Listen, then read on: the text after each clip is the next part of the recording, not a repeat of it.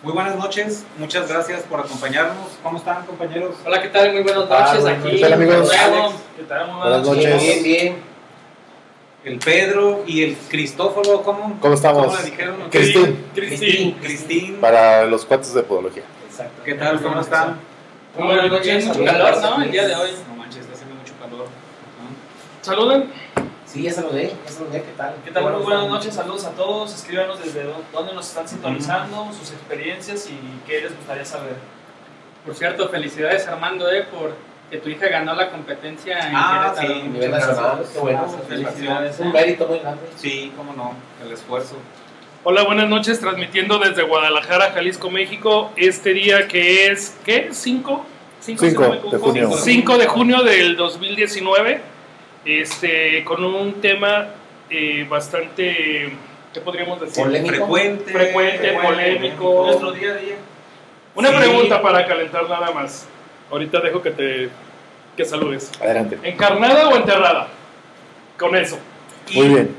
¿Qué tal amigos? Este, bienvenidos nuevamente a una emisión más de Podología Radio México. Recuerden compartir, escribirnos de dónde nos están viendo. Y pues bueno, es un tema bastante importante que yo creo es de repaso, o igualmente también para a- nuevamente poder reaprender, ¿verdad? Reafirmar. Y reafirmar ciertos conocimientos. Y pues bueno, traten también ustedes de compartirnos sus experiencias. Claro, claro. Así es. La onicocriptosis o uña incarnada, Es Inca. incarnada, por ahí este, han corregido muy bien, eh, es la segunda eh, onicopatía más frecuente después de la onicomicosis. Los hongos en las uñas es la causa eh, de consulta más común. Y después le sigue las uñas encarnadas. Eh, comenten eh, cómo las tratan ustedes, cómo las manejan, cuáles son sus criterios, cuáles son los tratamientos que utilizan. Eh, lo importante aquí es que compartamos todos nuestras experiencias y eh, que pues a todos nos sirva y nos quede algo ¿no? de enseñanza. Sí, como bien mencionas, es un, es un, son casos que son, no sé, esquiropodia y onicocriptosis, ¿no? Tratamientos. Sí, que son los más sí, comunes. los más comunes. Es el pan nuestro de cada día. Claro. ¿No? También la- las, las consultas Está pensando en la por ¿no? Es la primera, la primera este, consulta de onicopatías. Ah, Eh, sí. Digo, en cada consultorio seguramente tendrán sus datos, pero este yo lo saqué de un estudio, Del mismo estudio que yo leí. Hecho pues seguramente. Ajá. Del CNC. Sí, entonces, no, no, no, este, un estudio de hecho español. Ok, porque ya ves que el, CNE el CNETEC sacó una guía de práctica clínica, ¿no? Ujú. Para onicomicosis. Ah, ok. No, y creo que ahí también viene... No, Datos. pues, un buen caso. Sí. Un buen estuvo, estudio. estuvo interesante, muy interesante. Ay, No, ¿quién seguramente? Raúl tiene Ya, la definición. Ya, ya nos están saludando. Ya está muy activo ahorita el, el chat. Sí. Sí, ¿qué comentabas, Cristian? Sí, que digo, seguramente Raúl está viendo la definición ya para iniciar la, la La plática. leyendo los comentarios, estaba saludando aquí. Se está saludando a sus cuates ahí. Dice, eh, dice, saludos de Pérez Judith, buenas noches. Dice, me encanta, siempre estoy al pendiente, saludos desde Estado de México, de María Angélica.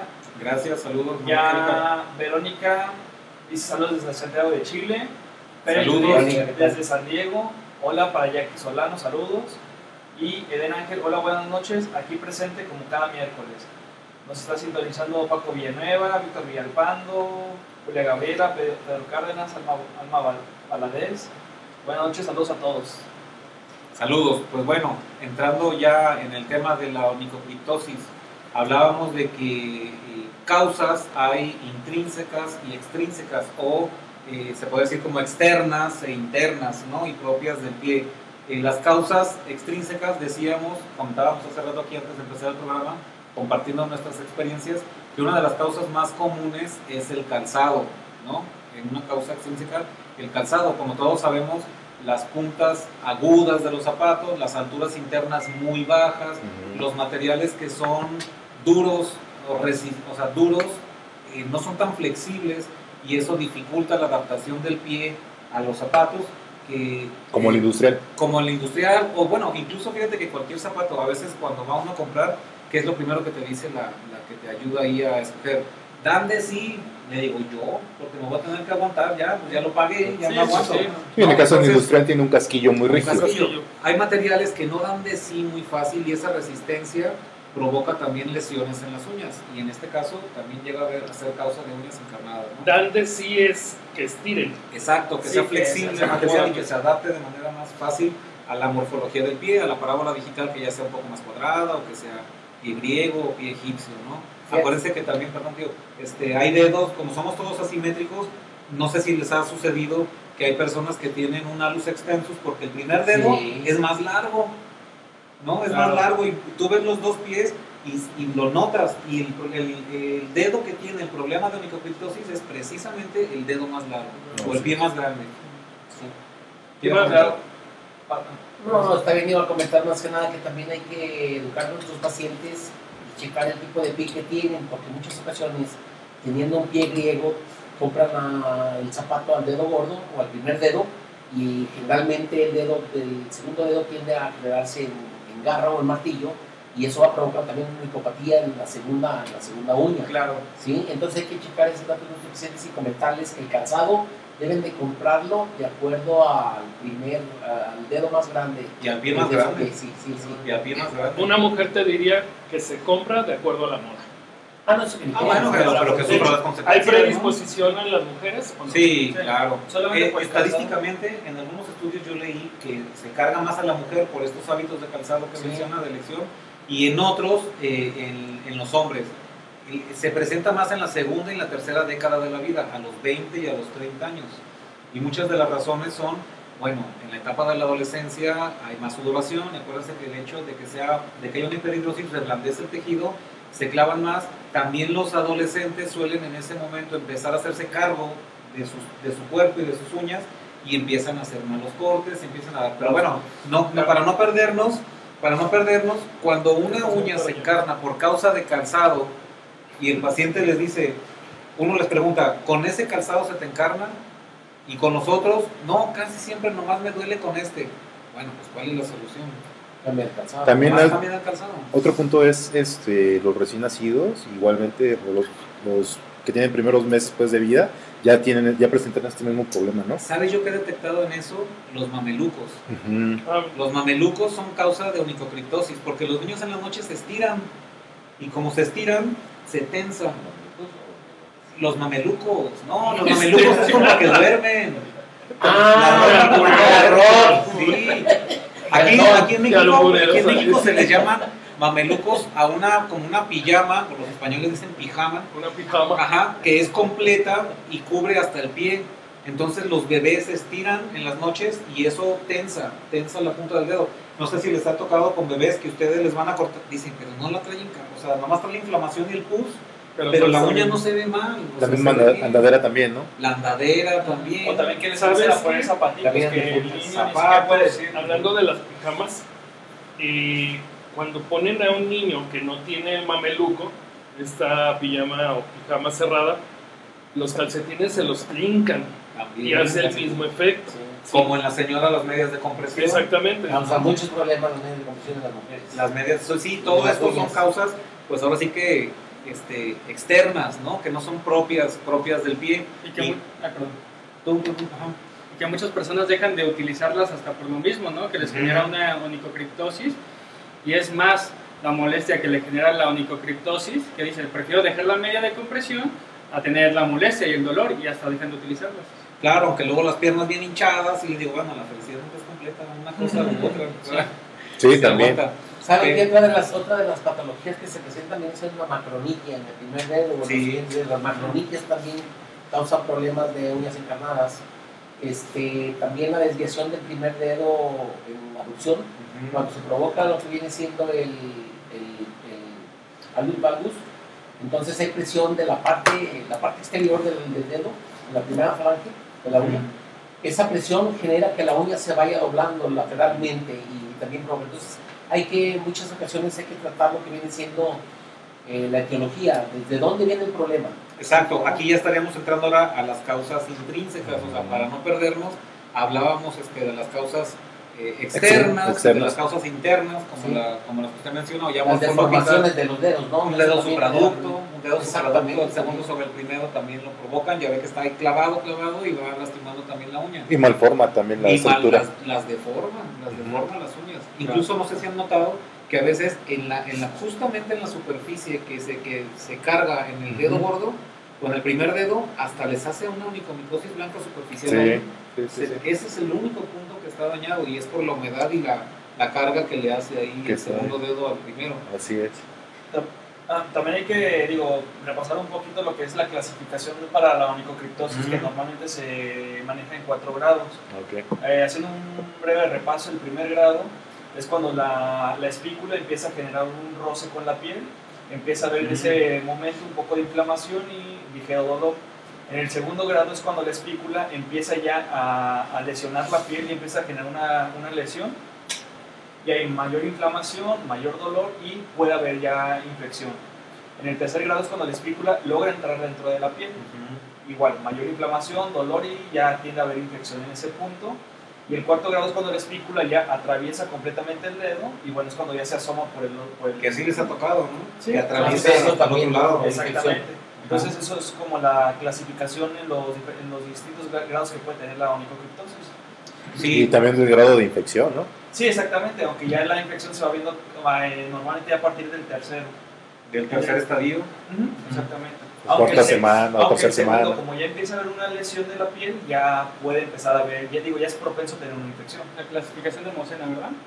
Sí, claro. No sé, no Que sé. es de la que estabas platicando hace rato. Eh, No, bueno, no, la estábamos otra, hablando de de, la clasificación de Mosena, ya es como tal sobre la onicocriptosis. Yo lo que hablaba era sobre el factor intrínseco, ya en la morfología hay un criterio que se llama Kraus, que ese criterio tienen que darle una, este, una checada y habla sobre la curvatura y la deformación que tiene la, la lámina unguial y sobre eso nos va a determinar si genera una patología o está dentro de una, una angulación normal. Entonces te ayuda a generar un parámetro para ver si la morfología es la que está dañada, pues ya con la convexidad o la curvatura de la uña. De la uña. Sí, que Porque ese sería ya como un factor intrínseco, ¿no? intrínseco ujú, y morfológico y eso ya determina el tratamiento a seguir. No sé si quieren comentar algo. Eh, ¿Quieren más que nada también me he encontrado también que este problema de la lo va generando lo que viene el síndrome de prelustración de la segunda articulación. ¿La segunda dedo articulación, flotante? Sí, sí, esa que te cuenta. Tiende hace el a- dedo supraducto, ¿no? Sí, tiende a la placa plantar, lo que viene siendo los ligamentos colaterales tienden a, a perder su función y el dedo tiende a, a contraer, pero tiende a desviar, a desviar. Y sí, muchas veces eh, también va unido a lo que viene siendo los valgus, ese dedo se encima en la placa unguial y a, a futuro nos va creando un microestrés que va doblando la placa. Entonces hay que tener cuidado en esos detalles. Eh, hay que saber la teología para ver qué tratamiento es el más correcto, ¿no? Hay que eh, eh, tratar la causa, pues. También una actividad muy común, este, lo que es el ballet, también Ah, provoca claro, claro. alguna actividad como la que mencionas, ¿no? Sí, Bueno, vamos, este, sí, comentarios. vamos a leer un poquito de comentarios. Sí. Dice Edel Ángel, dice buenas noches, aquí presente como cada miércoles, saludos. Gracias. Salvador Aguilera dice buenas noches, ya soy adicto al programa. Qué bueno que me está gustando, es para, para eso. Buenas noches de Víctor Villalpando. Saludos. Víctor, Dice Karim Plaza, dice buenas noches, los felicito por su programa, colegas mexicanos. Saludos desde Chile, Talca. Gracias. saludos a Chile. Betina dice buenas noches, viéndolos desde Argentina. Saludos. Saludos, Argentina. Bernarda, Saludos. buenas noches, qué buen tema, muchas gracias. Saludos, Bernarda. Chile, de verdad. Esther Barroso, saludos desde Argentina. Vilma, saludos desde Paraguay. Saludos a Yair Paraguay. Muñoz, saludos a todos los de la mesa. El doctor Yair, ¿no? Eh, Sí. Una pregunta de Víctor para ahorita contestarla. ¿Qué porcentaje de casos en, onico, en onicocriptosis son causados por defectos de la marcha? Entonces, Michelle Monterdes, saludos. Saludos, Michelle. Dani Calderón, hola. Dani Muñeca. Hola, ¿algún podólogo en Argentina, en Buenos Aires? Necesito arrienda. Bueno, sup- Es un anuncio. Tenemos Sí, de Uruguay, Chile y Argentina en este momento. Saludos desde Colombia, saludos desde Chile, de Jessica. Saludos a Colombia. Y Colombia. Dice Silver Lora, en el caso de los niños es muy común, nos han tocado bebés de 4 o 5 meses con onicocriptosis provocadas por calcetas demasiado apretadas. Exacto. Hay poca espícula, pero sí pulso. Exacto, Y es lo que comentábamos. Para terminar, Pilar, saludos y éxitos desde Perú. Saludos. Cinco países, ¿no? Desde cinco Gracias, países nos están viendo. Chile, Perú, Argentina. Paraguay, Latinoamérica, Colombia, Colombia, como Argentina. cinco. cinco. Ya lo hemos Y que México no cuenta, ¿o qué? también. No. Pero países. No, no, no. Hicieron una pregunta muy importante, ¿eh? exactamente, ¿qué porcentaje se presenta eh, Son causadas. por un- No, no traigo el dato yo de qué No, porcentaje de la verdad no, si tú lo sabes, si tú lo ¿Porcentaje sabes, de qué? coméntalo. ¿Qué porcentaje de onicocriptosis tiene en relación con un problema biomecánico como en este caso puede ser un pie plano? O sea, no traigo el dato, Es- pero sí es verdad que un pie plano, no siempre, pero un pie plano sí puede causar un problema. Pero haz de de- cuenta también Más es flexible, pie ¿no? cabo, y más si plano, pie cabo, un eh, alus extensus, que el alus extensus viene siendo un problema exactamente biomecánico.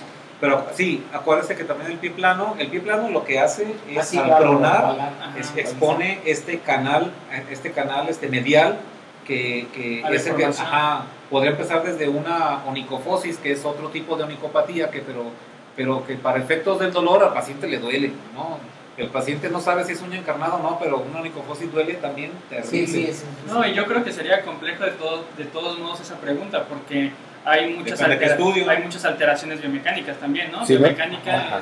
Por si este profesor Antonio Ler, eh, pues está siempre recordando ese tema, ¿no? Sobre las onicomorfologías. Ah, claro, los malos cortes, los malos cortes es otra causa. Así es, entonces, pues bueno, pues este desbalance que va a hacer eh, precisamente que exista este daño en la piel a través de las uñas, pues no es, pa- no es más que de un aspecto patomecánico. Sí, de la patomecánica Claro, de, la, claro. de la biomecánica, ¿no? De la biomecánica. Fíjate que para contestar, por ejemplo, esa pregunta de la marcha, eh, tiene razón Dani, depende también de qué estudio. Porque, por ejemplo, tú Sí, estabas diciendo que había predisposición en mujeres. La Federación Mexicana de Dermatología habla de que la predisposición es hombres a más de 2 a 1 hay mujeres. Fíjate. en hombres. Es al revés completamente. Aquí en Mexicano. Sí, Dermatología de México.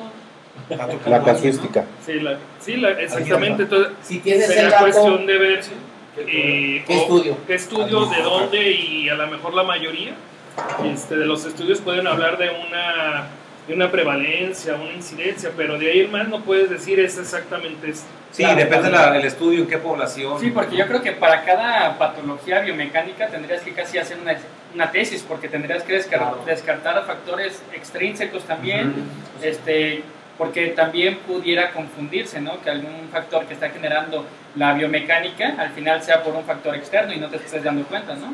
Y no, ajá, exacto. Y también sabes que eh, si fuera, es en el lugar donde se está haciendo, Sí, claro. ¿sí? Entonces no es lo mismo en un lado que en otro. Por eso sería muy, muy ambigua la, la- La la respuesta. Ajá. Ah, bueno, si puedes mandarnos en lo que viene siendo el O estudio. si él de tiene algún dato, Yo que creo, no yo creo que, yo creo que si la pregunta fuera para tu experiencia, ¿qué porcentaje crees que Ah, atiendes ok. con una patología biomecánica Eso asociada a, flex, a halux, halux extensus, ¿no? Alus extenso. Por ejemplo, los exacto. Sí, yo podría que- decir algo, ¿no? Sí. Mm, Si tienes el dato, mándanoslo por favor. ¿Y de dónde sacaste el estudio? Y lo O sea, es interesante porque sí, exactamente, porque son datos, si están sustentados, pues hay que Ahora, ¿qué causas encontramos nosotros muy, muy frecuentemente? Malos cortes, ¿no? O sea, malos cortes, como decíamos, calzado, este, morfología de la uña, eh, eh, las medias de compresión, o sea, bueno, todo Mi- ese... Mismos traumatismos que se provocan. deportistas Sí, también, como decía deporte. Cristian, ajá, algunos deportes, por deformación, golpes, deformación, deformación por onicomicosis, ¿no? por on- ajá, uña distrófica, las uñas distróficas también Ah, recuerden que sí. también se modifican y a veces quedan de tamaño pequeño y haciendo presión. Hablábamos también... Posterior a una, ablación, ¿no? Ajá, también una una exostosis. Ajá. Sí, ya que de eso se ha estado hablando más últimamente, Ajá, ¿no? la exostosis subundial también es muy común, provoca una uña involuta, ¿no? Que, ahora, Ajá. ¿no les ha tocado también pacientes que tienen la uña, una convexidad marcada y no les duele? Sí, no hay dolor. Sí, también, también. Hay uñas No que, todos. fíjate, ajá, son uñas involutas. De hecho, uñas- si les das es un mal corte o ellos se cortan mal, empiezan a doler. Empieza a doler. ¿quieres corregirlo? No. Ajá, Claro. empieza a doler. Tiene- Tienen, un equilibrio tan sutil que le tocas un poquito y valió. Y ya valió. Sí, no me dolía. Ahí es lo ahí es la moraleja. Yo lo A los tres días si regresa no le y- duele, Si no le duele, no le metan. Sí, ¿no? Bueno, no bueno que, que en esa situación sí, no meterle mano. Pero bueno, si es una persona que ya normalmente le molesta y en ese momento no le duele, sí hay que meterle Ahora, mano. Porque Lo que pasa entre podólogos, ¿no les ha tocado que llega una persona nada más por una uña y ves la otra mal cortada? Y Y, dices, quieres hacer "Te un una favor". onda de favor, ching, rato se me enterró la que traía mi Sí, sí, pasa, es- es- Sí, sí, pero yo, yo lo que aplico es eso. Si más, no ¿no? le duele, Sí, no. Nomás parejito, Sí, no ya. le meto. Vete todo derecho es. ¿O no les ha pasado también que llegan las personas y dicen, este, fíjate que fui a otro lado y me hicieron un corte, me estaba doliendo, pero ya me dejó de doler? Digo, ¿sabes qué? Lo que pasa es que es verdad, a veces haces el corte, eh, la uña empieza a crecer y empieza a pasar por el canal, empieza a lesionar, a lastimar en un punto, crece y deja de lastimar en ese punto. Sí. Claro. Entonces, yo les digo, aguántelo un poco, mientras no se inflame y no sea importante el dolor, aguántelo hasta que crezca. hasta que salga la Sí, uña y y entonces No, y ahora sí. Oye, es que sí es práctico, porque una vez que se genera esa es porque se genera la- onicofosis. ahí se sirve Ah, de exacto. protector, ¿no? Se genera la Ah. Exacto, Ah, no- no, exacto. a todas las personas este, les funciona, porque hay personas que aunque se dejen, la onicofosis les genera demasiada, demasiada molestia, pero yo creo que en la mayoría de, esas situaciones, si se la dejan crecer un poco, ya solamente te encargas de hacer el corte parejo. A mí una cosa que me ha resultado muy bien, y eso lo hablaron la semana pasada, en la sonicofosis, la urea. La urea. La urea al Sí, la solución 40%, que había comentado. si no quieres aplicar tratamientos este, eh, incruentos, no, no, más bien cruentos, entonces, Invasivos. invasivos, usa la urea al 40%. Y la verdad es que yo, hay personas que le- me tardaba hasta 40, 45 minutos, y después de usar la urea, mira, Ya no van. Sí, ya no, suficiente. no, no, no, pero, o sea, de verdad se les disminuye, ¿qué te diré? Fácil en un 90%. Cuando tú ya revisas los canales y, y re- limpiabas mucha callosidad, porque obviamente se compacta Sí. Terriblemente, terriblemente, entonces, después de que usan urea, cuando ya van a las siguientes citas, es más, luego me andan presionando, ¿cuándo tiene la urea? ¿Cuándo tiene la urea? Sí, sí, yo claro, la preparo, sí, sí, claro. yo la preparo para, para proporcionárselas porque hasta a mí me beneficia, tardo menos, ¿no? Tardo menos, trabajo, él sufre claro, menos, claro. Ey, se también- resuelve el problema. Y se lo puedes recomendar de aplicación diaria al paciente, ¿no? También. Claro, claro. Digo, Ajá. controlada, obviamente. Sí, así es. Sí, porque también mucha urea. Y después le salen las los uñas. pies. Sí, La la, puede- bota. la, La la, besas demasiado. Sí. Pero bueno, también se le acaba el problema un rato. 81. Ahí- ahí- ahí- 82. Hay, un- hay un micofosis que de hecho el podólogo la- lo puede crear. 83. Muchas ocasiones nos metemos a limpiar lo que no dicen los canales unguiales y cuando les quitamos un tejido de más, el mismo organismo tiende a protegerse y genera más tejido córneo. A falta Sí, de uña.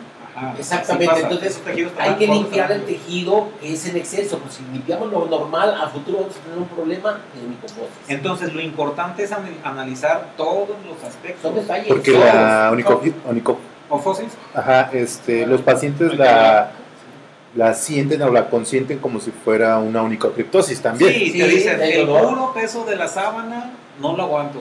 O si duermen boca abajo con los pies colgando.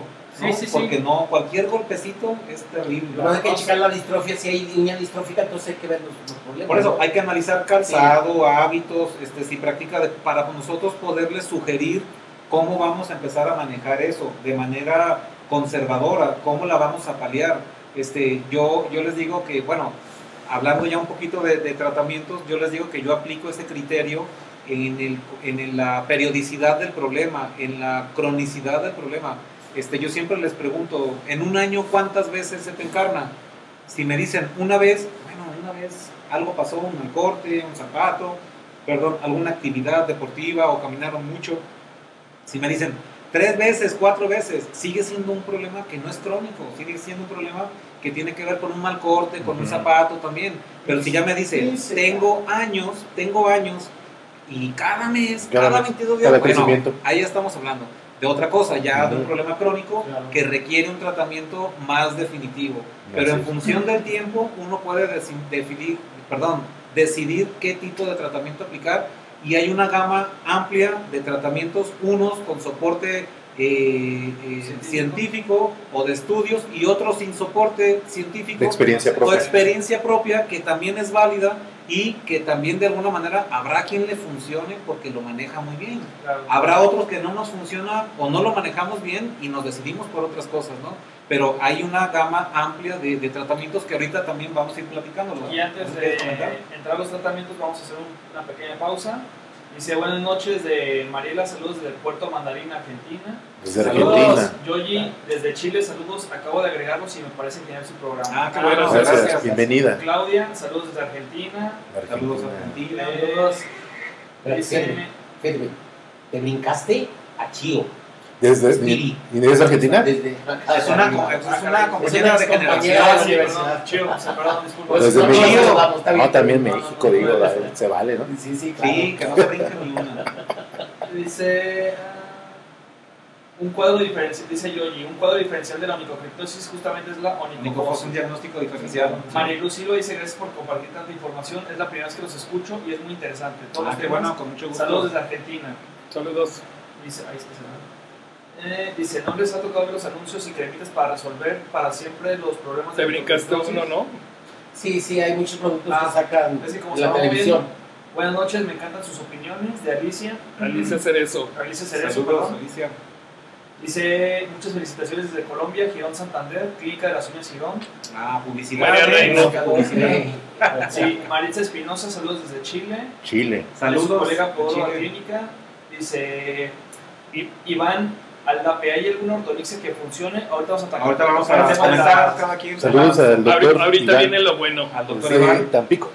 Elizabeth Calderón, si Laureal, sí, Laureal 40 funciona perfectamente. Muy bien, funciona. Dice. Erika, hola, los bendigo, gracias por tanta ayuda y consejos. Ah. Gracias, gracias. Gracias, pero las bendiciones no sirven. José, Ah. Es ateo, sabe. José Ricardo, saludos desde Tula Hidalgo. Saludos desde Tula Hidalgo. Yolanda, hola. Yolanda González, este, Saludos, Rubén Yola. Olivas. ¿Cómo Yolanda? Hola, qué confianza. Nomás Yolanda, saludos, Yolanda. compañera. A ver, Acuérdate que Dice- fue la primera podóloga que hizo una Yolanda. tesis Sí. publicada. Está- está Sí, publicada. cielo, Sí. razón. Aquí en Yolanda, Yolanda es un ejemplo. Aquí en México. Dice Rubén Oliva, saludos colegas. Saludos, Rubén. Señor Rubén. Dice, se- Alma. dice- perdón, es que se están. Erika dice desde Costa Rica, Erika. Virgencita desde Perú. Costa desde Rica. Perú. Alma Oseguera. Bueno. Le- Leila, Brasil. Saludos desde Brasil. Brasil. Saludos colegas. Obrigado, ¿cómo dice? Sí. Catamarca, Argentina. Y saludos desde el estado de Veracruz. Sandra Saludos Montana. Veracruz. Sandra Montano, ¿lo- ¿la dijiste? Creo que no. No. ¿De dónde? No, nomás dice saludos y Alma Oseguera. Sí, saludos. Saludos. Viveros. No se brinquen a nadie. No, es que Bueno, pues ya. chicos, están llegando muchos. Eh, ¿Ya viste a- lo que dice Yolanda? Respeto. Señora Yolanda, un abrazo. Señora Yolanda, con Señora Yolanda, mucho que cariño. me entonces, Ahora, para- muy bien, vamos a empezar con, por decir, ortomixia. ¿Qué opinan de la ortomixia? Bueno, Yo en lo- No me entonces. Adelante, adelante. Sus experiencias, o sea, Sí, la opinión sí. que tengan. Ajá. bueno, eh, ¿Qué? primero. O sea, ¿ya son tratamientos? Ya Ya. vamos a Sí, estar- ya, bueno, primero ya yo las creo, técnicas yo que creo se tratamientos. Cada quien que diga uno. A ver, yo creo que primero No, hay que... lo comentamos. a Podemos ver. comentar. Yo creo que, bueno, primero para dejar claro lo de intri- intrínseco Intrínseco y extrínseco. hay que, Ajá. hay que checar la anamnesis y ver cuál es el factor y el diagnóstico diferencial para poder dar un tratamiento adecuado, porque si no vemos el factor y el diagnóstico diferencial vamos a tener muchos problemas y el tratamiento sea bueno o sea malo no va a ser el adecuado. Ujú. Ay, quería hacer un comentario Eh. que a muchos igual ya saben, pero a muchos les puede ayudar.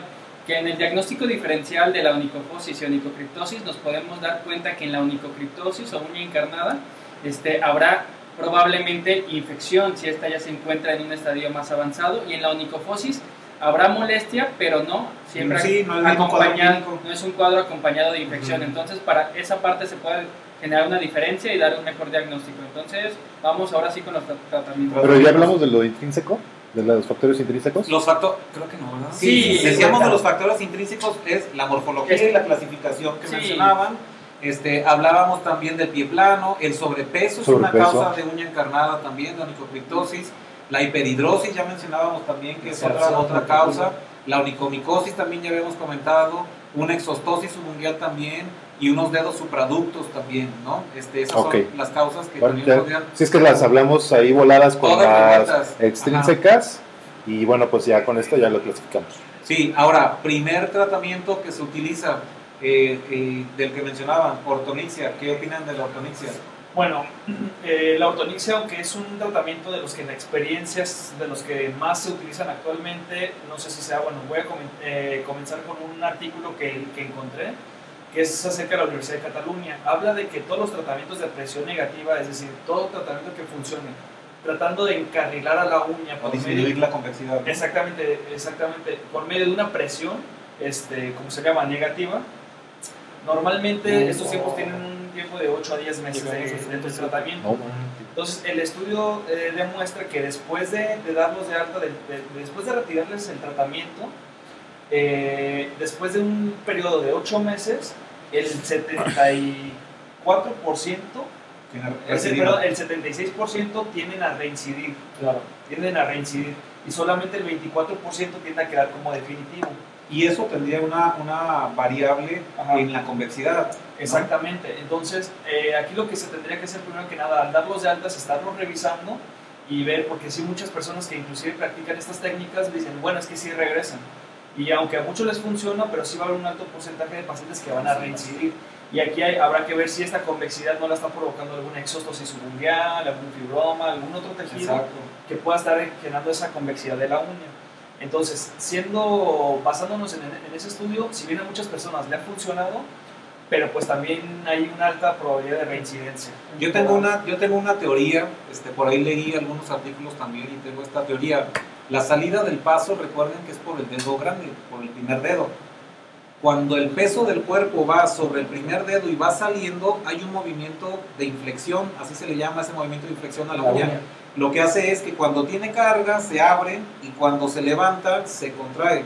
Ese movimiento de inflexión sería una oposición a un tratamiento de, este, de, ¿cómo? Presión de, negativa. presión, de presión negativa. Pero es parte de la propiocepción del mismo dedo, ¿eh? O sea, es parte de la biomecánica más sí, bien del y de mismo dedo. Bueno, la, es que bueno, entraremos en detalles de propiocepción, que la propiocepción tiene que ver con, para- o sea, equilibrio. cosas, sí. con capacidad de percibir. Pero este, la convexidad de la uña es un factor también importante. ¿Cómo, cuando determinas una ortonixia este, dependiendo de la convexidad? Habrá quien diga, yo he visto fotos de compañeros de ahí en el Facebook que eh, aplican ortonixias a, a uñas este, con cierta severidad de convexidad la verdad es que yo he visto que sí han desdoblado.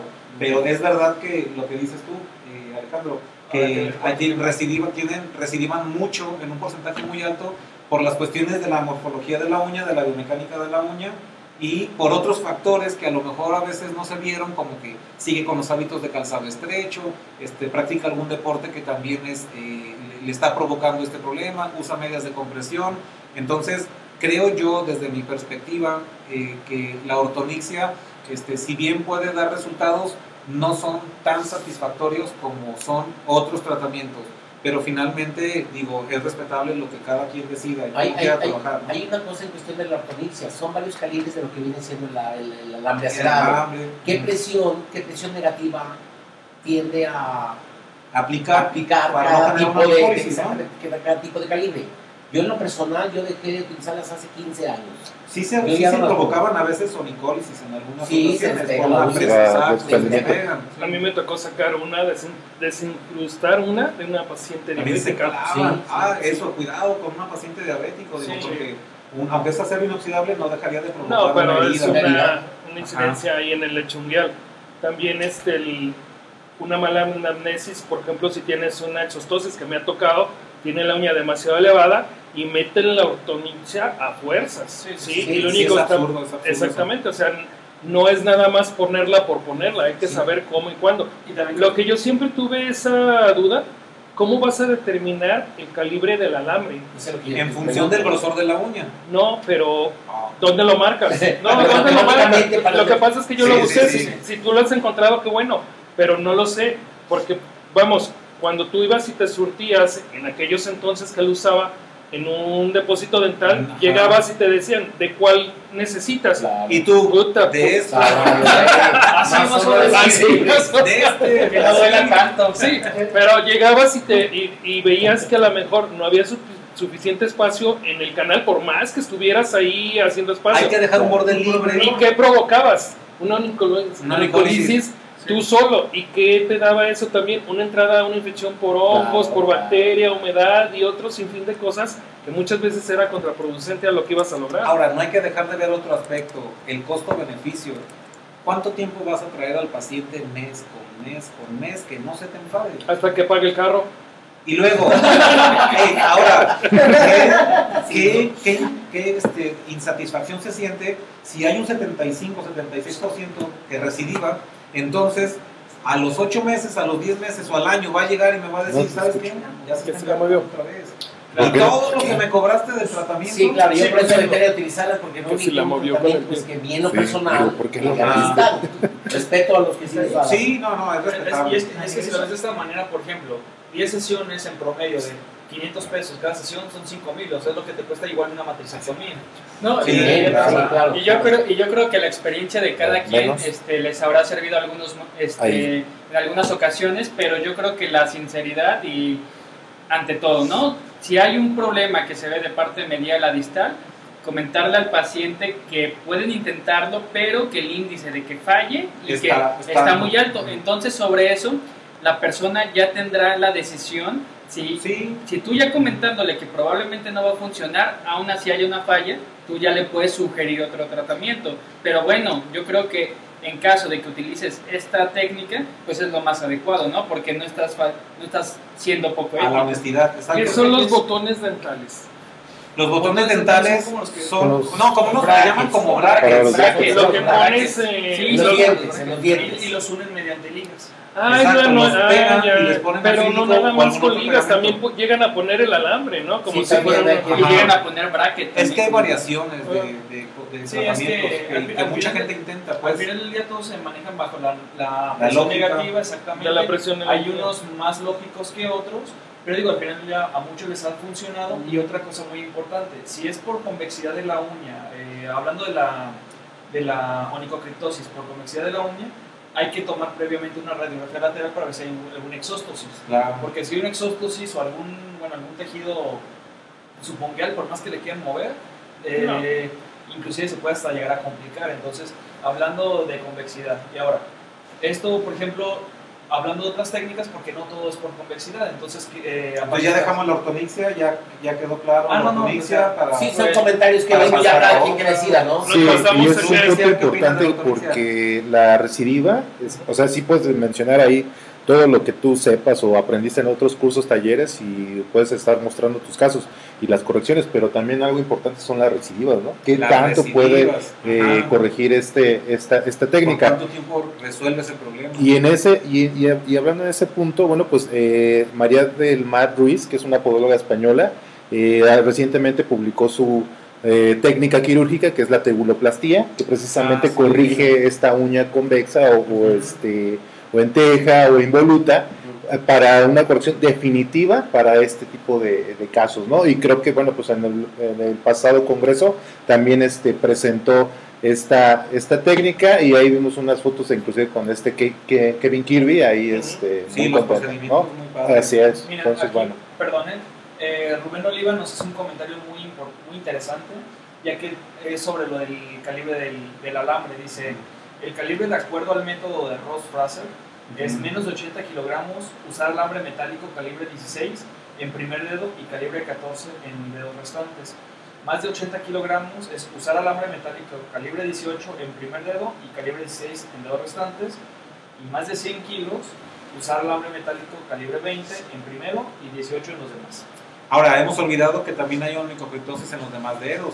Hay que manejar la ortonixia, digo, obviamente desarrollan una habilidad para hacerlo, pero cuando hay que ponerla en el segundo dedo y luego es microniquia, No, no, no, no, no, no, pero o sea, ¿cuándo pones algo? Sí, no, lo dudo que lo hagan. No, hay quien sí, ajá, exacto, hay quien sí tiene la capacidad de hacerlo. A mí me tocó ver en una ocasión que ponían al- a ocho uñas, o sea, nada más en los dedos pequeños no No. pusieron, y eso que la uña tenía demasiada, este, estaba involuta, y se me hizo impresionante la técnica La de habilidad. esta, ajá, la habilidad, pero Ahora, bueno, riesgo en temporada de lluvia, los rayazos. los rayos.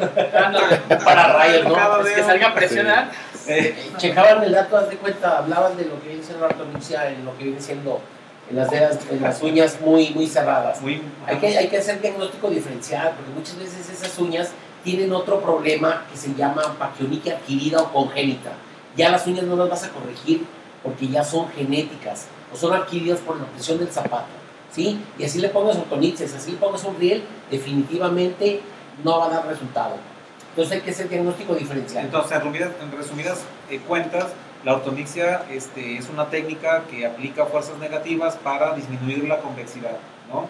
Así es. Bueno, entonces ya cada quien explicó su punto de vista Claro. y lo que opinan y- de ajá, eso. exacto, y, y no- y el punto de vista es muy personal, cada quien Son pros y contras, no criticamos el trabajo de nadie, No, solamente son si les pros y contras. funciona y, y les Sí, funciona bien, estamos Claro, apoyamos. nos pueden platicar Qué sus bueno. experiencias. Como comentarios. ¿no? A ver, los Sí. comentarios. A ver, voy a volver a agarrar porque ya me perdí un poquito. Dice Sa- Sandra, saludos desde Perú, Arequipa.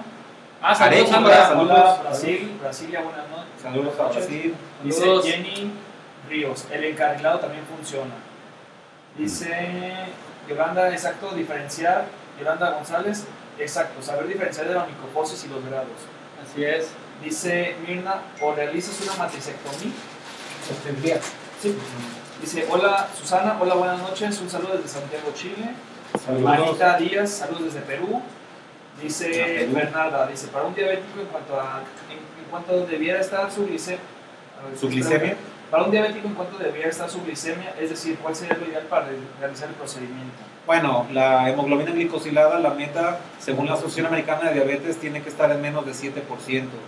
Que estamos hablando de glicemias aproximadas de 140. Lo ideal, esa es la meta, pero es verdad, 6.5 o 6, eso sería magnífico porque ya estamos hablando 130. de menos de 120, 100, exacto. Si realizan un procedimiento en una persona diabética como una, una ortonicia, pues hay que tener cuidado de que los brazos no vayan a abrir A la piel, que, entonces va a dar y que no tengan ¿no? neuropatía, ¿no? Porque Que no- ¿Sabes no va a qué, sentir. ¿Sabes qué es lo que en aquel entonces yo veía mucho? Que cuando hacían la ortonictia dejábamos a la hora del corte del alambre eh, las puntas vivas. No Sí, las- no, no mandas las publico, No, no, agarras las aristas. No, yo sé que tú eres cabrón, güey. Ajá. Pero estoy diciendo la generalidad de nosotros que estábamos aprendiendo. Ah, sí. ¿sí? O sea, tienes que dejar romo y corte, porque es una de las Sí, cosas. claro. Precisamente la persona diabética que me tocó atender traía más de media ortonicia adentro y, el, y haz de cuenta que le habían hecho una flecha. Sí, claro. ¿sí? Entonces, en un mal movimiento se atravesó. Afortunadamente, la persona estaba bien controlada. Y ese, ese material es muy soportante. Sí, pues sí. Sí, si tú recuerdas, tú cortas y queda el, el, el- Filo el pico ahí, eh, exactamente. ¿sí? Bueno, ahora seguimos Bueno, con ah, botones dentales. Ah, perdón. Gracias, excelente por toda su aportación de Malu Robles. Dice Podóloga Belén, dice me encantan. Dice Alberto, hola, buenas noches. ¿Qué experiencia nos pueden compartir en pacientes con exóstosis? ¿Cuál sería el tratamiento a seguir después Ahorita de los comentamos. Humberto, saludos, saludos Humberto. Saludos. Dice. Fernando Gómez, saludos Podóloga Tagle. Y Yesenia, saludos desde Tijuana. Saludos Dice. Humberto, ah, saludos desde la Barranca de Oblatos. Saludos. Saludos. Algo, algo más Son, son los primeros que nos están viendo desde Guadalajara. ¿no? Hay señal. Hay señal de Guadalajara. Y Alna, en, en Involuta he ocupado BMM, no lo entendí muy bien. ve, menos años. Silviani dice podóloga en Brasil. En Brasil, Saludos a Brasil. Silviani, Cretino. Silvani, Cretino, ajá. Quime Cretino. ajá, Desde Argentina. Genios. Gracias. Y- Gracias. Saludos. No más de aquí para allá. Ahora pasamos entonces, dijimos, a botones dentales. Estos de los botones dentales también tienen ya sus años. ¿no? Sí, tiene muchos años. Es lo mismo, presión negativa, es pegar unos botones. Este, algunos, yo me acuerdo que hace tiempo se pegaban o los pegábamos, los pegábamos porque llegamos a hacer esas prácticas Sí. que eran con acrílico. Con acrílico. Con acrílico. Ahora se utilizarán otros pegamentos, no sé. Claro. Yo me acuerdo que tenía su chiste pegar los botones también, porque ponías la gota de acrílico y había que poner el este y que no se derramara derrama. hacia el canal, no se fuera, porque entonces el canal luego quedaba Sí, era, pegado. era toda una misión, ¿no? Toda una misión. Entonces eso lleva tiempo, lleva pericia también. Y había que ponerlos, pues, dependiendo de dónde empezara la convexidad, ya sea proximal o más distal o no. Pero entonces tiene su complejidad, los botones y luego las ligas. Hay ligas con cierta tensión también. Yo recuerdo que yo usé ortodoncia, no tenía muy checo los dientes, uno que quiere tener Como serrucho. como serrucho. No, no, no. Y este, había que ponerle esos, a la- esas, esas este, Ligas. No, hombre, no podía comer ni pan ni fuerza, ¿no? Entonces en la uña habría que ver también, debe de haber sus calibres para también no provocar una, una onicólisis también. ¿De dónde Porque va a tensar, va a tensar de un lado a otro, ¿no? Ahora entonces vamos al siguiente punto que son las micas, ¿no? Ahora, hay, existen otros tratamientos que les llaman micas o este, Bandas. bandas eh, de Memoria memoria celular. De memoria celular, molecular. molecular, Molecular. O, o qué decíamos, era Bueno, o cuántica o no sé Cuántica. qué. El chiste es que nos entiendan. Ajá. No la luz del mundo. Yo creo que es lo mismo, es la misma mica con el nombre. Acá, súper Sí, chido, ¿no? Ahora, con esas nombre de millennial, nada más. o sea. tiene su complejidad también, como todos los Ah, tratamientos. claro. Pero esa mica yo recuerdo que también se le ponía cola loca en un extremo y en otro. Y había que cuidar que el centro no se llene Que de medicamento, que Sí. también eh, eh, tiene su chiste. Porque a veces ya cuando las ponías, pues se corría. Y hay quien las deja pegadas todas. O sea, eso qué chiste. Yo, Mira, fíjate que y yo, también hay que saber aplicarlas, ¿no? Ajá, hay que Ah, saber. Sí, proximal, lateral, eh, este, según la inclinación, no sé. es una bronca. Yo un tiempo estuve utilizándolas y sí para casos donde de me- medía la distal estaba un poco em, curva la uña, me servían, pero sí, en la mayoría de los casos a los pocos meses volvían a la misma. Volvemos, O volvían y se botaban. se ¿no? Ya botaban. se botó. Entonces funcionaba si al mes o a los dos meses decías, no, pues sí se ve muy diferente, que normalmente tomas la foto, tomas la foto después y se ve, sí se ve un cambio drástico. Pero quítala después y, y al mes o a los dos meses vuelve exactamente igual. Entonces estás diciendo de perder tiempo, dinero y Ujú. esperanza. Yo siempre he tenido. Sobre todo esperanza. Esperanza. fe Yo y siempre he calidad. tenido la, la- No sé, cuando veo las uñas, trato primero de ver cómo está el lecho unguial y la forma. Claro. Porque si no, eh, vamos, una exostosis, si ya hay una deformación a ese nivel, la uña no te va a responder con nada. ¿Sí? Claro. Entonces, eh, es lo que yo trato primero de ver. De usar ese criterio. de usar ese criterio. Primero ver o tratar de imaginar qué es lo que hay abajo para saber qué es lo que vas a hacer arriba. ¿sí? Porque a veces la uña es el reflejo, nada más. Y, y bueno, sería bueno también ya, digo, porque al final del día todos estos tratamientos, las técnicas, digo, al final del día ya son lo, lo al principio, factores de presión negativa, entonces eh, ya más o menos con eso se dan idea de qué tipo de uñas pueden entrar y cuáles no, y ya podemos igual pasar a otro tipo de tratamientos, ¿no? Porque también nos quedan... Sí, ¿qué, qué dijimos entonces? Las micas. Las Ahorita, micas, por ahí en internet detalle, las están usando también, ¿no? Un detalle, un detalle. Es un nombre muy rimbombante. Micas eh, o bandas de memoria molecular. ¿Saben qué viene siendo? Acetato Es de varios acetato. calibres. De varios calibres. Tan, tan. Que provocan Sí, tensiones, ¿no? que las compran en la ferretería algunas. Pero bueno, ya hay este, casas, casas que a lo mejor a las españolas sí vendan algo como. Herbitas, creo que Herbitas sí vende algo más específico. Es el Cell System, ¿no? El Cell System, ese sí, este, yo creo que, es- no sé si esté hecho específicamente para estos tratamientos. Suponemos que sí. Yo creo que sí, las maneja este, el doctor Basas. No creo que Basas este, se preste para hacer tratamientos que no son, que no son eficaces. Entonces, eh, eh, pues sí, eso habría que, la experiencia que de verlo cada quien, también, ¿no? la experiencia de cada quien. Como también decimos, no es crítica, simplemente es- son eh, los pros y los contras Estamos de los desglosando el tema. Ajá, cada quien. ¿Hay comentarios o algo? ¿O la El Onifix. haciendo de casualidad? También ya También. Onifix. También. ¿Cómo? Onifix. Ah, Onifix, Nada más que tengo ¿no? entendido que ese está como en tiempo de prueba, ¿no? No, El que está manejando de Herbitas también. Creo que sí. Sí, está en fase de prueba. Ahorita Mm. se lo dieron para. pro- es- creo que se lo dieron a varios este, ¿Podólogos? podólogos para. Está en fase de, de prueba todavía. ¿Hay más comentarios? Este dice los famosos acrílicos de Sandra. Isa Alba dice es, es el Cell System. Es exactamente. Y Cristina Mabel dice: ¿Cuál es la mejor técnica de ortonixia? Yo soy estudiante universitaria de podología. Pues bueno, eh, como comentamos hace ratito, es una técnica que, si bien se ha manejado un poquito más a, a modo empírico, los trabajos científicos que hay al respecto no son muy prometedores. No tanto al retirar el tratamiento, Ujú. sino después de meses de. La recidiva, ¿no? Después, de, después de retirar el tratamiento, después de 10 meses, tiende a haber mucho porcentaje de reincidencia, hasta, hasta en un 76%. Entonces, ya, ya aquí es cuestión de que en su práctica saquen sus propias conclusiones. exacto, con su Claro, experiencia, sí, ¿no? sí, Se sí, podrán sí, dar cuenta si que lo funciona o no. Ajá, como. A ojo de buen, a ojo de buen cubero. Claro, ya, ya, ya cada quien se va adaptando sus técnicas a, a cómo le funciona. Hay quienes se van a lo quirúrgico, hay quienes... Imanes.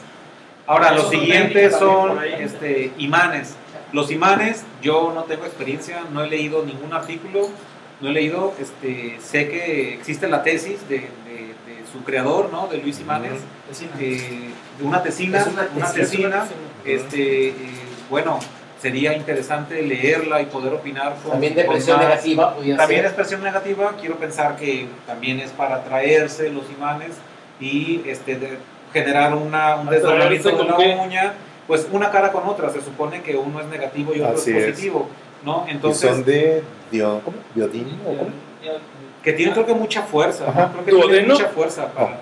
No, tiene Eso bueno, es, está así transverso. Es que, bueno, A Madame, a, a Madame para este No, trabajo, para este trabajo quise también buscar un poquito, pero realmente es que no encontré mucha información. De los imanes. Imanes. Eh, sobre, más bien sobre el cómo funcionan, cómo es que realmente pueda, pero bueno, eso ya es Pero yo digo que por lógica, dice uno, pues es para que se atraigan y logre desdoblar. Sí, sí, pero el problema es que si este, están, neodimio. ¿Eh? El problema es que si están lateralizados uno con otro y siempre los polos si no son- hacen contacto. Yo una vez escuché eh, al creador y decía que era para traer el hierro de la sangre, un rollo así. Bueno, No, pero como, como comenta Armando, yo creo que lo adecuado sería más bien no Ah, este, que no. hablar con la persona que los que los fabrica o los promociona, eh, ver el estudio y sobre eso Sí, sacar claro. sus propias conclusiones. Claro. eh. Más Nosotros, este, ¿no? Nos- nosotros este, no vamos a, a A decir, decir que si si sirve sí o que si no no. sirve porque, Entonces, ¿no, no verdad. hace un arco magnético entonces? bueno, en Pues ni la- que fuera la alta tensión. Yo creo que-. Sí, pero yo se hace un arco. Bueno, ya, ya si la teoría, si nos vamos a lo, ¿cómo se pudiera decir? Al sustento, pues, o a- pudiera ser que lo lógico que los imanes al estar Se cerca atraigan. se atraigan, pero bueno, ya si nos ¿No está ponemos... publicada en el internet la tesis? Eh, ¿O no hay nada? Yo creo, no, yo creo que más bien este, ahí personalmente, cada quien que lo investigue y saque sus Sí, propias sí, conclusiones, habrá, ¿no? habrá quien más sepa la técnica y no sé si nos quieren comentar su experiencia y a lo mejor tienen historias, historias de éxito, bueno, pues O, obviamente o está más bien. adelante este, hacer una entrevista, ¿no? A, a Luis para ¿Qué, ver... qué fuerza, qué Sí. fuerza ejercen los imanes? Que nos comenten todos esos detalles. ¿Qué fuerza ejercen los imanes uno con otro?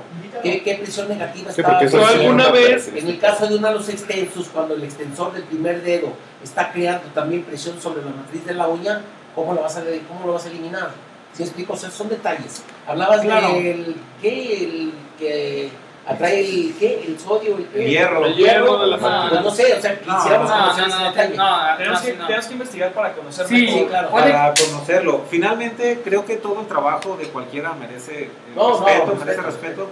El trabajo Y que cada se vale quien que lo hace, defienda. y se vale No, que también él defienda idea. su teoría, ¿no? Esa es la Finalmente, este Dice nuestro público, Sí, ¿cuántos son? podemos hablar desde Dice nuestros nuestro- 230 gentes aquí en público que si lo invitamos. des- desde, desde- claro, claro, Claro. las puertas están abiertas. Sí, nosotros podemos dar nuestro punto de vista, si en lo personal a alguien le ha funcionado Qué o bueno. no, pues ya cada quien será nuestro punto de vista, pero al final lo importante es lo que ustedes digan. Porque Ah, claro, todos los tratamientos Porque sabemos que tienen sus pros y sus contras. Mira, ya están haciendo la ola. Entonces, pasamos ahora A las técnicas a las quirúrgicas. técnicas quirúrgicas, la de, fenol, la de fenol alcohol. Pero aparte de técnicas quirúrgicas son las técnicas que tienen sustento científico. Claro, claro, o sea, tiene mucha literatura, tiene mucha literatura, tiene a- mucho perdón. estudio. Perdón, voy a hacer aquí nada más un comentario de Adriana Sánchez. Dice, hubiera estado muy bien el tema si hubieran investigado bien cada técnica y dar mejores puntos de vista en esa mesa de debate. Mire, ahí el tema es que nosotros investigamos Sí, bien. investigamos. El problema es que las técnicas de ortodoncia No están respaldadas. no están respaldadas. Entonces, no podemos investigar evidencia científica Que no si hay. las técnicas no las tienen. Entonces, Claro. aquí procuramos acercarnos a los creadores de las diferentes técnicas y claro, si ustedes nos pueden apoyar con información porque nosotros Claro. no encontramos. Manejaste un, porcent- un porcentaje, ¿no? Yo, 70. yo lo único que encontré es exactamente, no es sobre cada técnica, porque como le comento, muchas técnicas son empíricas, muchas técnicas no tienen siquiera un respaldo ni siquiera una buena explicación científica. Lo único que sí encontramos es que la mayoría de las técnicas, y esto es por la Universidad de Cataluña, es la, pero eh, esta técnica como tal, todos los que funcionan de esta manera, eh, al, al- al- al final del día, tienen un 76% de, de, De recidiva. de recidiva después de 10 meses de retirarse. Entonces, normalmente en esta mesa de debates sí investigamos, pero cuando hay información, el problema No es cuando no hay información, hablamos Sí. sobre nuestras experiencias y sobre lo que conocemos. Claro, que digamos que no tenemos mucha información, no es que no hayamos investigado. Digo, no nos ponemos aquí nada más a, a lo Nada más una cosa. Simplemente no hay fundamentos, ¿no? Lo que pasa es que por el hecho de que una persona se pare y de una plática, no quiere decir que esa plática esté fundamentada. ¿sí? Entonces, para llegar nosotros a hablar aquí, por lo menos estudiamos de 10 a 15 artículos, aparte de los que cada quien hace, y están, son los últimos, o sea, es lo más actualizado, ¿sí? Entonces, si no lo hay, pues no lo hay. Sí, no o sea, podemos independientemente si a lo mejor vieron a alguien que dio una plática en X lugar, no porque lo dio, tiene que ser válida. Claro. ¿sí? Porque de hecho el que le da, el que la da está obligado a presentar fuentes bibliográficas. Así es. Si no presenta fuentes bibliográficas, entonces es su experiencia, que no está demeritada, pero finalmente es No importante que los estudios hablen, o sea, si yo voy a, a- a dar un tratamiento, pues tengo que estar consciente que tiene una eficiencia probada. Mira, por ¿no? ejemplo, O sea, Claro, Georgina Juárez Romero dice, los imanes sí dan buenos resultados. ella tiene su Ah, experiencia. bueno, eso bueno. Y, y- Y ahí es respetable, ¿no? No, claro. Sí, claro. Por ejemplo, voy a leer rápido, dice, el me- eh, dice, por ejemplo, Margarita, yo también leí sobre los imanes, ¿de qué se trata? Bueno, ya lo platicamos. Por ejemplo, Isa dice, en lo personal los imanes no. Ok. ya sé. Luego, luego hay, Ajá. quien- hay quienes dicen los imanes sí dan buenos resultados. Es que volvemos a lo mismo, son, son técnicas que no De tienen... eso se trata. De eso se Sí, trata, que cada no tienen un sustento, pero hay una experiencia que cada Exacto. quien tiene, ¿verdad? que de hecho es lo que comentabas al principio, la experiencia de cada quien también ayuda demasiado, ¿no? Porque más allá de que sí, lo más importante sea el- la bibliografía, pero también como decía el, el, el ponente argentino Mario, que dice, bueno, no todo siempre es la bibliografía. Sí es, lo, sí es de lo más importante, pero la experiencia personal y empírica es muy importante. Entonces, la idea de nosotros no es estar debatiendo y decir qué sirve, decir qué no sirve, No, sino, exponer lo que sino generar un criterio amplio para qué, para que nos dé la curiosidad de investigar más. Que sepan que hay más cosas. Que hay, ajá, Porque también podríamos hablar el tema del producto este que salió de moda, que abre las precisamente las partes laterales de la uña, de Ah, las involutas. chino. ¿Cómo se llama ese producto? Es un Ah, producto no, chino. no, la, la prensa. Es china. una prensa. Es una prensa una china. payasada. Y hay otro producto, no sé si es de Portugal, ya un poquito ya no tan chino. Ahora, este, y es- bueno, y es la misma técnica, ¿eh? es una payasada que aprovechan mucho y las andan vendiendo. Yo he visto en el internet que yo, yo te la vendo y son esas prensitas. No manches, no manches. No, a mí una vez me llegó una paciente comentándome que en algún lugar le estaban ofreciendo ese tratamiento por sesión 1500 pesos. O sea, finalmente nosotros. Llegaban, te lo que- ponían y te cobraban. Sí, ajá, 1500 lo que exponemos tiene, tiene fundamento.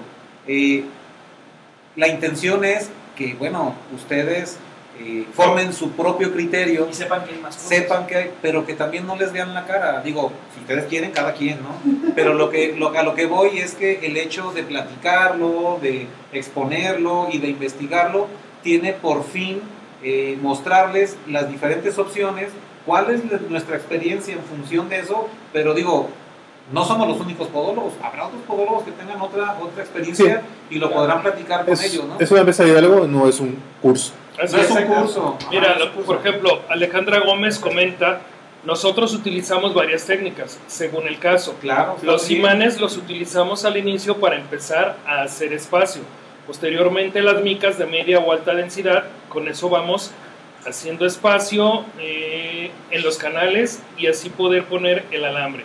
El tratamiento va de 3 a 8 meses. Muy bien, Sí. pues es tu experiencia. Es su experiencia. Y, y bueno, es lo mismo, va a haber a quien sí le funcione, va a haber a quien no, y bueno, eh, eh, como comentamos es para generar un criterio, por eso ahora queremos también adentrarnos a los otros tratamientos que hay, para que, para que también sepan que hay más, ¿no? Sí, la idea No, no y aparte la- así se consensa, ¿eh? Bueno, Eh, así sea cualquier tipo de tratamiento. vámonos a fenol, ¿no? La Eh, Claro. La idea no, No, es perdón, perdón, no, perdón. No, un no, detalle, no, Pedro, quería comentar, cuando venimos a hablar de algún tema aquí, definitivamente tenemos que meternos a investigar.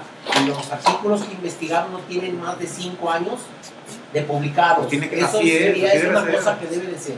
De 5 años de publicados hacia atrás, ya no los toman mucho en cuenta, a excepción que no haya más información. Exacto, porque ¿Verdad? siguen vigentes. Hay Sí, siguen que tienen vigentes. 10, 15 años y son criterios que todavía son el, el gol estándar, ¿no? Sí, sí, Claro. Porque no ha habido algo que los ha Porque no ha habido otra No cosa. Pero sí investigamos. Sí, entonces vamos a pasar a, a las técnicas ya un poquito más invasivas. Por ejemplo, la fenol alcohol es de las que mayor tiene mayor porcentaje de efectividad tiene. Sí, Hablando de claro. porcentajes de efectividad, Y es la más nueva. De se- efectividad, es menos recidivas, no, pero de menos las- De infecciones. todas las matricectomías es la técnica más nueva. entonces esa según Y la más usada. Según diversos autores, tiene porcentajes de efectividad del 92 al 94% y un porcentaje de, de, recidiva de un 6 a un 8% en un lapso de 3 a 10 años, o sea, ni siquiera es inmediatamente la, la recidiva, a menos que el paciente no se cuide, bueno, eso puede ser hasta en los 6 meses, ¿no? Pero son los porcentajes más o menos que leímos sobre algunos autores. Sí, sí, sí, este, la fenol alcohol, bueno, también implica otros retos, ¿no? Otros retos. Pero hablando específicamente de la técnica, este, yo en lo personal, lo que me he encontrado en mi experiencia es que yo no propongo mica, no propongo alambre, no propongo nada y que como les digo, a mis respetos a quien, nos haga, este, creo, considero yo que la fenol alcohol eh, es un tratamiento eh, quirúrgico no invasivo porque no hay que suturar, no hay que abrir tejido y tiene, como decía Alejandro, resultados muy, muy eficientes y la gente también, al paciente se va muy satisfecho. ¿Por qué? Porque es un procedimiento que en el porcentaje más alto no va a volver. Eh, las recidivas tienen que ver muchas veces con si le si no le el porcentaje de, de, uña que determinaste retirar, cuánto retiraste de cada lado, pero la verdad es que es muy noble, es muy eficiente y las personas no las trae uno mes con mes, con mes, con mes. Sí, es un tratamiento definitivo como tal. Eh, el procedimiento, la verdad que, que es, es, muy bueno y creo que de todas las técnicas que vienen hacer matricectomías, es de las, bueno, para mi gusto es de las mejores. Pues, de las que más se usa, porque de hecho está Winograd, está... Pero para esto ya utilizaste un criterio. Mi criterio. El criterio de Calderón. Mi criterio Calderón. Calderón 2.0 es yo me baso. yo me baso, claro, en ver el calzado, en ver muchos aspectos, pero sobre todo eh, en el tiempo, en el tiempo y en la cronicidad, o sea, en la periodicidad.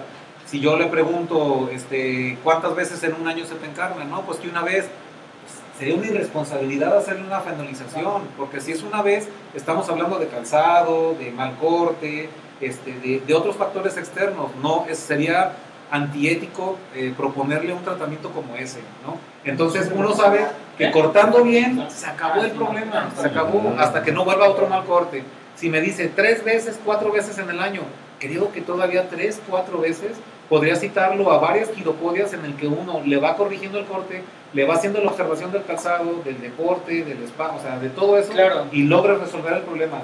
Creo que fenol alcohol es la última opción, hablando de, de, hacer observaciones. Sí, porque a lo este mejor eh, eh, en, el, en el de tres o cuatro veces al año, ahí podrías a lo mejor pensar ya en unas mechas podológicas, ¿no? En unas mechas es otra opción, ajá, exacto, y sobre todo también, ¿por qué no? Enseñarlos a que se corten las uñas, porque independientemente de que todos trabajamos para ganar dinero, bueno, también lo que buscamos es apoyar a la gente, ayudarla, enseñarle. Hay que ser éticos nada más. Sí, ser heréticos.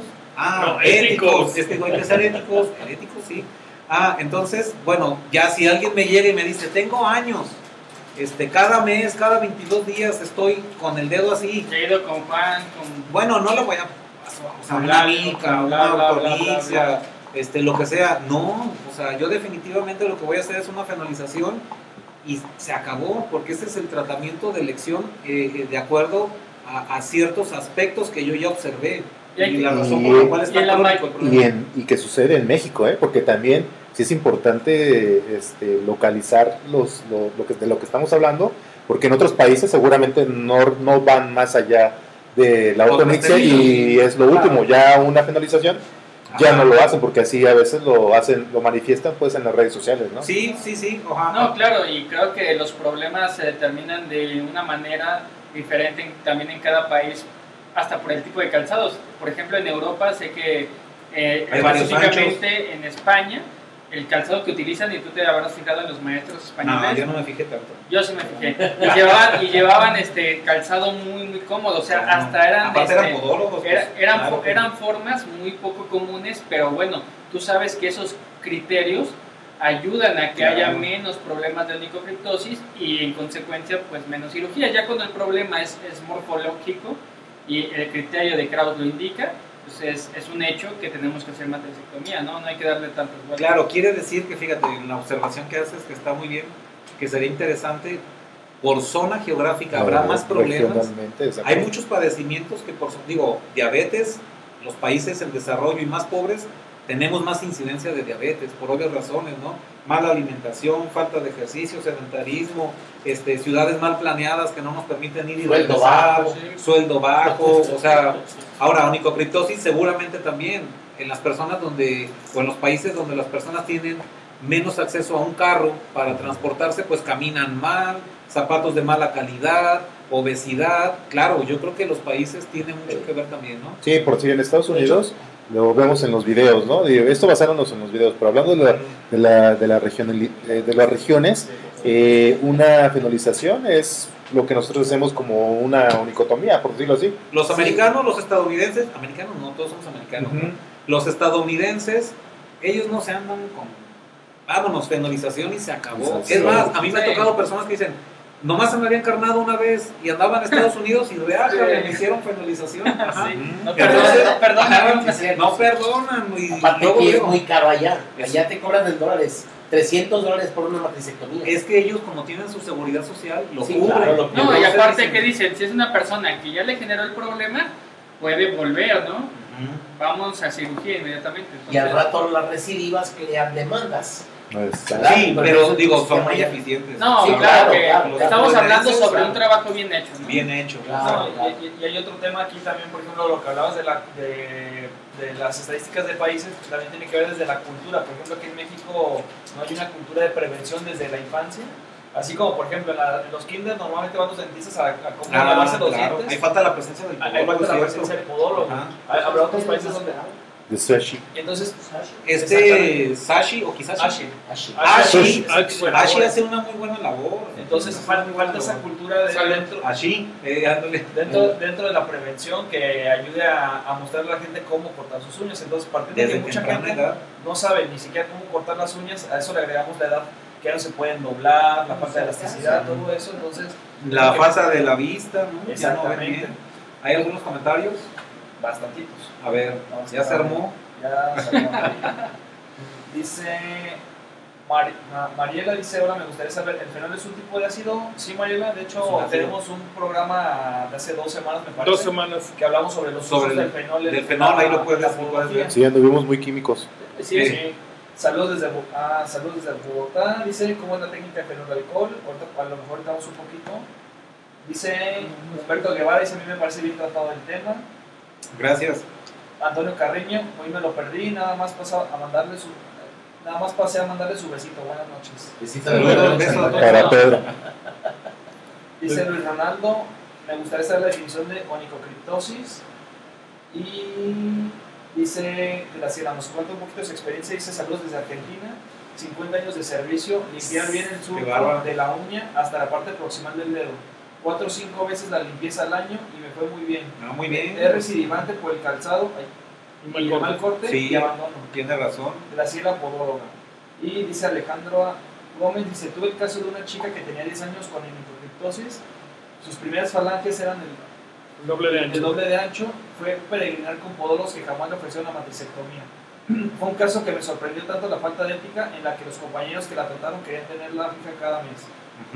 Dinero. Dice, Ese es otro punto. Elizabeth Bueno dice saludos desde Uruguay, excelente tema. Ya Ah, ves, no, pero, pero, pero, Uruguay. Uruguay. Una- ah, Bueno, digo, porque desde otro país, nos- de Bolivia. ah, Eh, Janet Sánchez dice saludos desde Ah, saludos. Cochabamba, Bolivia. se me están perdiendo. Saludos Bolivia, a Evo saludos, Morales. ¿eh? No. Y Julio Alejandro Podólogo dice, estoy muy de acuerdo, eh, empezamos con observaciones en calzado, luego mechas podológicas y buenos cortes. Última opción, Claro. matricectomía. Exacto, tiene razón.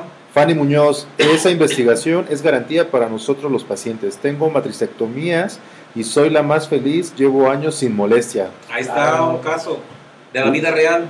Ulises Ávila, saludos a todos. Saludos, primo. Hijo. Subasta. Eh, ah, dice Ma- Maritrini Silva Castillo, lengüetas, que, es, que es Me la... imagino que son las micas. Sí, las micas. Pues esas las maneja este, un doctor español, Luis Matadiego. Dice Janet Sánchez Es- Espinosa de Bolivia. Saludos.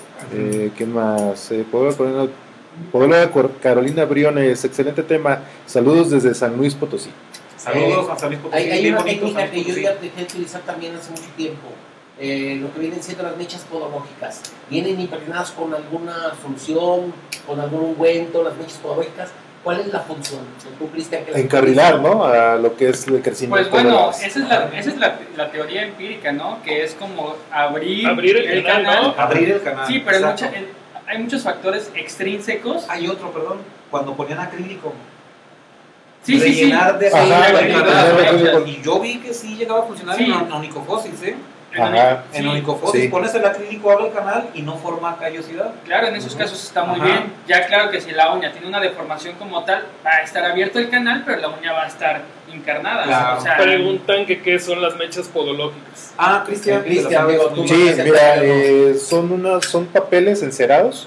De, Puede ser algodón, no puede ser. Puede ser algodón, puede ser cualquier tipo de... Odontológicos ya los Ajá, hay, hecho. y eso lo- obviamente lo que hacen es aplicarlo en los canales, ¿verdad? ¿Para qué? Bueno, pues se supone que en teoría es este proteger la, eh, La integridad. el tejido de, de la uña, ¿no? ¿Para Haciendo qué? una barrera. Así, para, pro- para procurar hacer una barrera y obviamente el, que que el crecimiento a su vez eh, ayude a que nos entierre, a que nos Si te ha dado resultado a ti, a ti te da resultado. Mi esposa los maneja, por Ahora, eso... aquí sí habría también da- que tener. Ah, sí, a mi esposa sí le da buen resultado, pero eh, con un criterio, como bien menciona este que ver que- Armando, sí, no, no, o sea, hay No, que, que, todo se, mundo. que se preste, que se Sí, preste. sí, Porque ahora, sí. el riesgo de la mecha habría que estarla cambiando periódicamente porque se bañan, Sí, no se absorbe duerme, humedad, tampoco. absorbe La humedad, ajá, o sea, no se van a quedar. ¿no? Medio propicio. Otro tratamiento que ahorita me, me acordé, las sondas nasogástricas que Uh, utilizan para los bebés, ¿se acuerdan?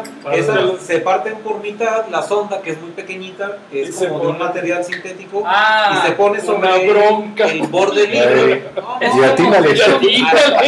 Hay que limpiar abajo. es como un tipo de popote. Es como una especie de boquete. eh, fíjate que en un congreso me tocó escucharlo, pero sí se ve que es una bronca y ha de ser molesto porque el material se ve que es duro. Sí, o sea, no está, no está práctico. Ahora no hay que, hay que checar bien las patologías en los niños, porque hay- porque sería bueno tratar el tema de las Aquí- patologías de voy recién a- nacidos. ajá, Una- Sería buen tema. Nada más una, un punto. En las mechas podológicas puedes eh, usarlas la, en material odontológico. Ya vienen hasta por tamaño, por grosor. Entonces es más fácil este, poderlas usar así. Y de hecho, este, Mechas odontopodológicas. vienen por colores y ya las escoges. Sí. Ahora, pero-. Una problemática. Recuerden que hay uñas que los, los, los laterales no tienen mucho borde libre. O sea, no hay mucho borde libre. Y De meter ahí, ahí. que, de ahí que si no tienes un borde libre, No tiene caso. no hay forma de meter esa Vas en las convexas, ¿no? En las uñas muy Y convexas. quieres limpiarle el canal y no, No hay manera, no hay manera. No hay nada. Hasta De que hecho, lo sangras. Sí, De hecho, aquí Antonio me comenta de cuando estuve, tuve la oportunidad de trabajar con, con Toño, allá en Irapuato, este, se manejaba... ¿Estuviste con Toño? Ya, y vas a llegar. Ah. No, extrañas. eh, usábamos lo que eran mechas de, de algodón, pero se les se le impregnaba eh, ácido salicílico. Ah, Una, una ah, pomada sí, que también. generaban ellos y nos ayudaba todo lo que es Como la queratolítico. glucosa y todo eso exac- exactamente. Regresaban los pacientes al mes y salía todo, pero... No Sí, que nada más la se se iba a despedir y ya. Ahí No, está, ahí está el chismoso. Ahí está. No, ya con eso se con la con el urea. canal. Con la urea. Con la urea, exactamente, entonces también te ayuda a abrir el... Es el como la misma canal. función, ¿no? Ujú. Exactamente. ¿Qué más comentan? Hay que checar las patologías de los bebés, ¿eh? Hay muchos niños que vienen cuando, cuando el nacimiento, que vienen con la uña encarnada, pero Sí. dentro del útero tienden a estar con sus piecitos moviéndolos y van malformando o defo- deformando, deformando la uña. ¿Sí? Entonces, pero a futuro, en los casos que a mí me ha tocado, la- definitivamente con cortes adecuados se elimina el Sí, problema. sí, sí, a menos que se sea una a menos que sea otro problema, una patología más, más, más incruenta, vamos, más difícil. Yo, y yo creo que para las cirugías estaría bien que dedicáramos hasta un programa, Sí, programa para cada creo, una. ¿no? ¿Por qué no hacemos un- La una segunda segunda parte, porque ya es tarde, ¿no? La segunda parte, sí, la segunda aparte, parte, sí, está bien. este, hay mucho. Aparte, también no está abierta la no invitación para quien quiera participar, que tenga buenas experiencias, perdón, con los otros tratamientos que comentábamos. O sea, si hay quien eh, maneja los imanes o anda por aquí, Luis Imanes en Guadalajara, pues está invitado con mucho gusto y digo con todo Pues que respeto nos invite que nos platique. Si hay quien Que venga maneja, a practicar con nosotros el próximo martes. si hay quien quién le maneja, abre. Ah, si hay quien maneja las, las bandas, las ortonixias, pues bueno, es importante que, que compartan el conocimiento con, con la Sí, comunidad no se lo. ¿no? Entonces, y el tema es tan bueno que vamos a hacer la segunda parte para Segunda la parte, semana. ¿no? Sí. Va a quedar Sí, pendiente, va a hay quedar, varias técnicas que faltan. va a quedar pendiente Las técnicas quirúrgicas. Fenol alcohol, va más este complejo, Winograd, Supan 1 y 2 y Ave Basas. Frost. Que también Ave Basas Ave es muy Basas y Frost. y Frost. Ave Basas ¿Quién es el rápido creador? es Basas es el creador. De hecho, yo fui a un curso con Basas y él decía que tratando unas eh, unos pa- eh, verrugas eh, periunguiales en el dedo, pues al tratar ellos de tratar, o sea, al, al manejarlas con bleomicina y con la dermoyet, pues al darle ahí accidentalmente tocaron la uña y vio que dejó de crecer la uña de ese lado. Entonces ahora lo utilizan como técnica disparando bleomicina y también se ve muy efectiva y se ve se ve Tiene, tiene sentido, la verdad, sí. O sea, Sí. sí, Bueno, entonces, el próximo buena. programa, segunda, Segunda parte, parte. con esas. Dice. Margarita González Cataldo. Dice, sí, segunda parte, por favor. Gracias, buena instancia de conocer diferentes experiencias. Saludos desde Chile. Saludos, Saludos, y gracias. ayúdenos por favor a darle me gusta a la página, compartirla con sus conocidos y compartir el video. Nos va a ayudar mucho a seguir a que Y a compartan crecer. experiencias. Si tienen ustedes un artículo que ustedes encuentren, pues mándenlos y Claro. nosotros lo leemos y nosotros ya lo platicamos. Sí, no, ¿no? nosotros somos como bibliotecas. Sí, Eh, no, no. Entonces, Eh, ayúdenos a compartir, eso nos ayuda mucho. Dice Fanny Muñoz, dice, sugiero que también se dirijan a los pacientes. Hay términos que los manejamos, que no, lo- que no manejamos como ustedes. Me imagino que ella es paciente. Ella debe ser Entonces paciente. quiere como que Claro, entender un vamos, poquito vamos más. a Pero tratar, bueno, vamos a tratar de explicar un poco más claro. Con más este, coloquial. Ajá, más coloquial para que sea un poco más entendible.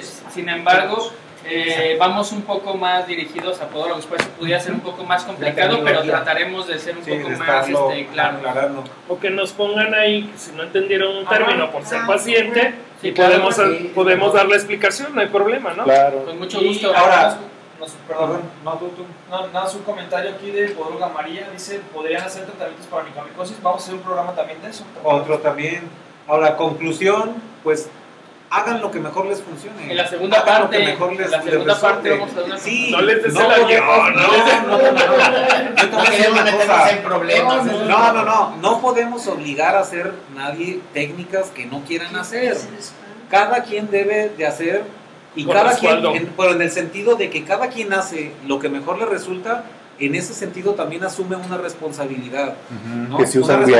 Mira, de ética, si- de profesionalidad. te voy a decir ajá, algo. Y de, de, de, este, de responsabilidad también con, con, las- con la autoridad sanitaria. Es una cosa ética. Antes, cuando, paciente cuando fuimos, mejor. mira, cuando fuimos al curso de cirugía ungueal, a pesar de la licenciatura, del curso de cirugía un- ungueal, ¿cuántos estudios no nos echamos para poder hacer la primera Ah, sí, matriz y por cierto, lo hicimos con el doctor Lázaro. El Lázaro, El así Lázaro.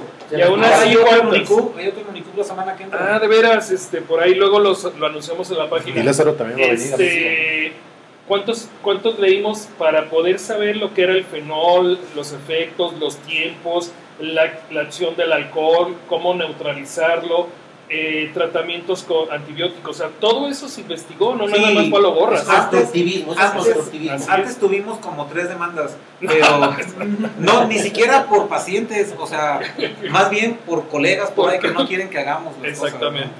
Que se- Entonces, nos vemos el próximo miércoles en Con la, la segunda, segunda parte. parte. Está buena la plática, pero... Ya se nos alargó un poquito el ¿no? programa. Ya, y acá afuera saltan. Sí, sí. Buenas noches. Buenas noches. La próxima Buenas semana nos vemos. La segunda parte.